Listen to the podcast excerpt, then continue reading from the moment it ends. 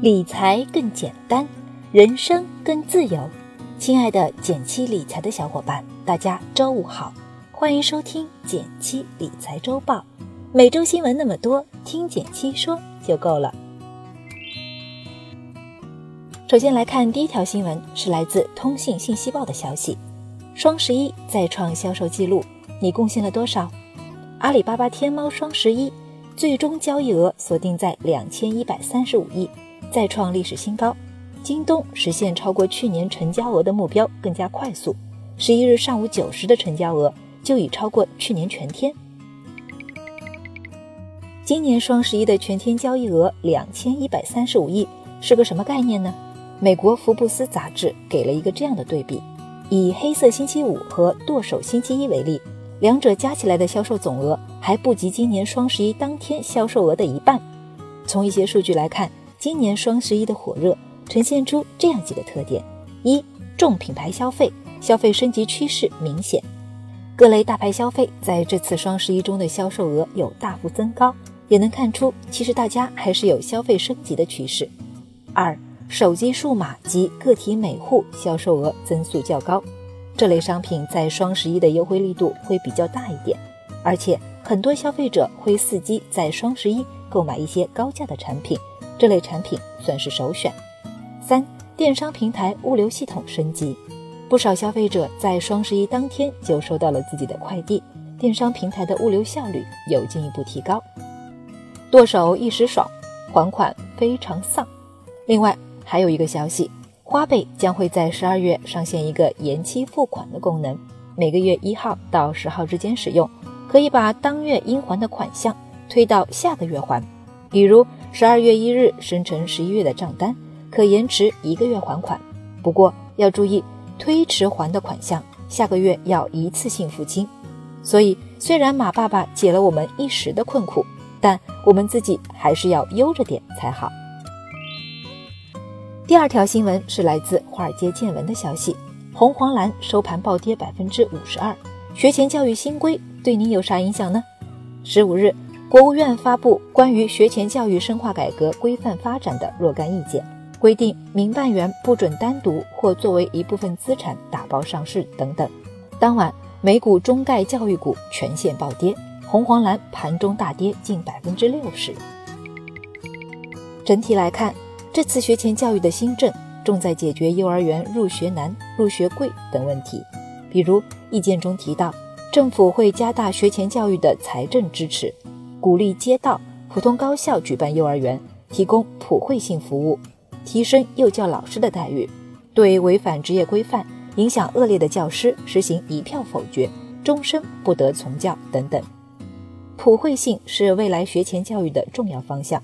根据媒体报道，已经有部分幼儿园从以盈利为主，转为了普惠性幼儿园，学费也从每月一千八降到了每月一千二，便宜了六百块。不过，新政对盈利性幼儿园影响还是挺大的，比如新政提出禁止民办幼儿园单独或作为一部分资产打包上市。公司上市好的一面是能拿到资金进行更大规模的扩张，开设更多的幼儿园，但快速的扩张也暗藏着一些隐患，像之前红黄蓝虐童事件，就是很多家长心中难解的担忧。这次新政切断了这一类公司直接上市融资的通道。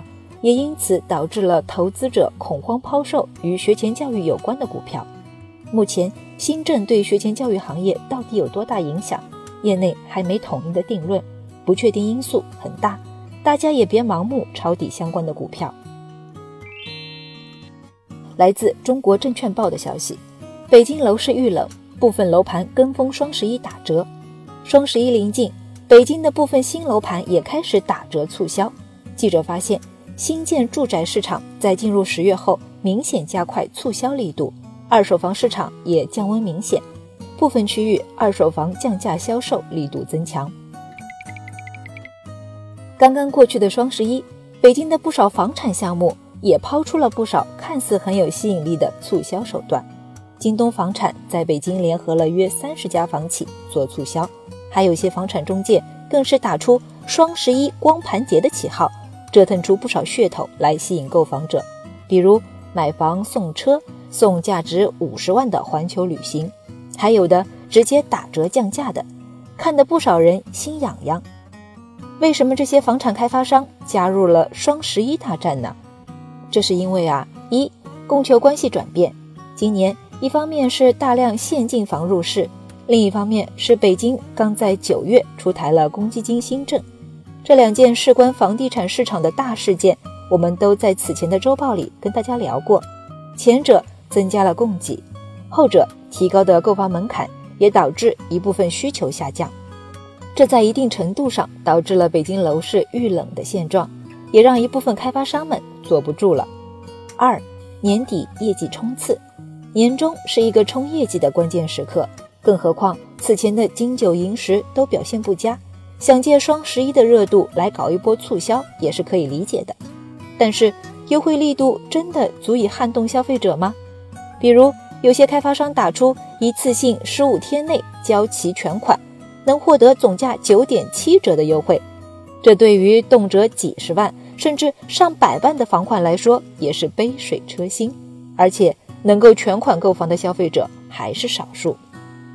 总的来说，楼盘的双十一打折往往是噱头大于实质，能拿到手的福利并没有想象中的那么丰厚。第四条新闻是来自金融界的消息，社融增量创下新低。对经济有什么影响？据数据显示，十月社会融资规模增量为七千两百八十八亿元人民币，比上年同期少四千七百一十六亿元，较上月的二点二一万亿元大降近七成，并创下二零一六年七月以来的新低。社会融资规模是指企业和个人从金融机构获得的资金的规模。大致可以理解为一段时间内大家整体借了多少钱。为什么咱们要关注这个听起来挺专业的指标呢？因为这个指标同时包含了企业和个人的行为，信息量大，也比较全面。这个数据反映出金融对实体经济的支持情况。今年十月份社融规模增速创了两年来的新低。分析背后原因主要有两个：一、金融去杠杆，近年来。在国家去杠杆的政策下，银行贷出去的钱少了，导致企业能借到的钱也少了。二，个人房贷减少。另一方面，十月份的房地产市场成交量不高，买房子的人也少了。对应的社融数据显示，个人的长期贷款，通常是指房贷，也有大幅下降。虽然从数据上看，融资增速下降意味着大家投资消费不那么活跃。经济状况也会受影响，但对我们来说也不必过分担心。首先，股市的大幅下跌已经提前反映了这些悲观预期。其次，为了稳定住经济形势，国家也会出台更多利好政策，比如最近国家对民营企业表示了大力肯定，未来民企有望从银行获得更多的资金支持，这些都是积极的信号。最后来到了一句话新闻时间，皇上你也该知道一下。来自中国证券报的消息，上交所相关负责人表示，科创板和注册制结合在一起，不单单是一个简单的板块，目前正在积极推进，争取在明年上半年见到成效。此外，目前并无所谓的首批挂牌企业名单。依然是中国证券报的消息。从多家券商相关业务部门独家获悉，沪伦通经纪业务有望在十二月八日上线，各家券商正全力以赴准备沪伦通业务方案，预计十二月初完成全部系统测试。分析指出，沪伦通 CDR 的上市不会对 A 股形成抽血效应，分流资金的影响可控。感谢大家收听今天的减七理财周报，一同感知正在发生的变化。提高经济敏感度，更多投资新闻解读及理财科普，欢迎关注我们的公众号“简七独裁”，简单的简，汉字的七，我在那里等你。